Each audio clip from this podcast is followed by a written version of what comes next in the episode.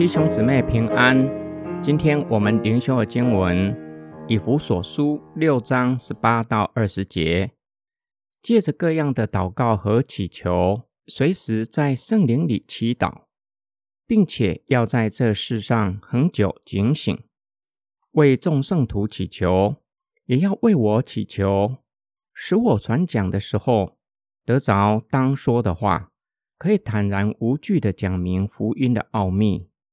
我为这福音做了被捆锁的使者，也使我按着应当说的，放胆宣讲这福音的奥秘。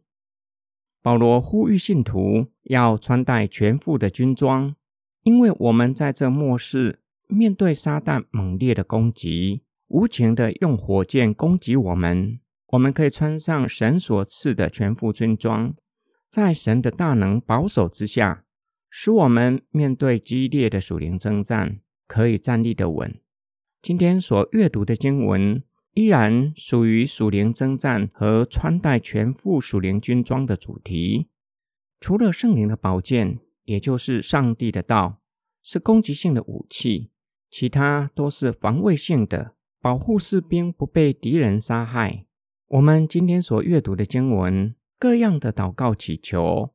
并且在祷告的事情上面要恒久，指的是随时随地祷告，且要恒切，不是短暂的。警醒的劝勉源自于耶稣基督的教导。我们唯有学习警醒，才有可能在祷告的事上不松懈，恒切地向上帝祷告。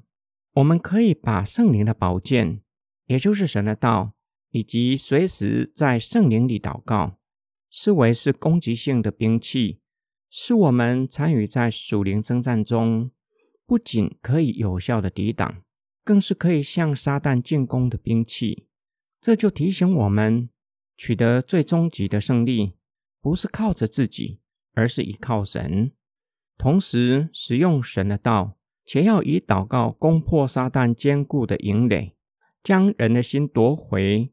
归给上帝。保罗请求以弗所信徒为众圣徒祷告，并且请求他们为他祷告。他知道传福音面对的征战是非常激烈的，时常面对撒旦的攻击。撒旦会利用人攻击神的仆人。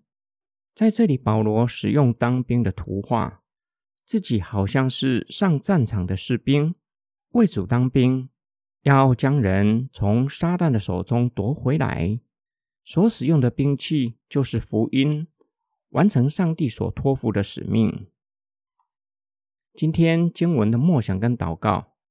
二零一五年，肯德里兄弟影业公司推出一部的影片《征战空间》，曾经是最卖座的电影，讲述一对事业有成却是婚姻关系濒临离婚的年轻夫妇。在克莱尔太太的帮助之下，重建夫妻的关系。妻子伊丽莎白从事房地产工作，克莱尔太太是她的客户，是一位年纪老迈的老姐妹，打算将自己居住的房子出售。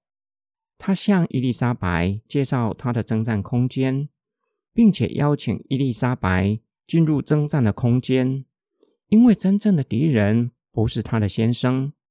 撒旦才是真正的敌人。克莱尔太太告诉伊丽莎白，撒旦的诡计是要偷窃你的快乐，拆散你的家庭，夺走你的老公。打败撒旦唯一的方法就是透过祷告。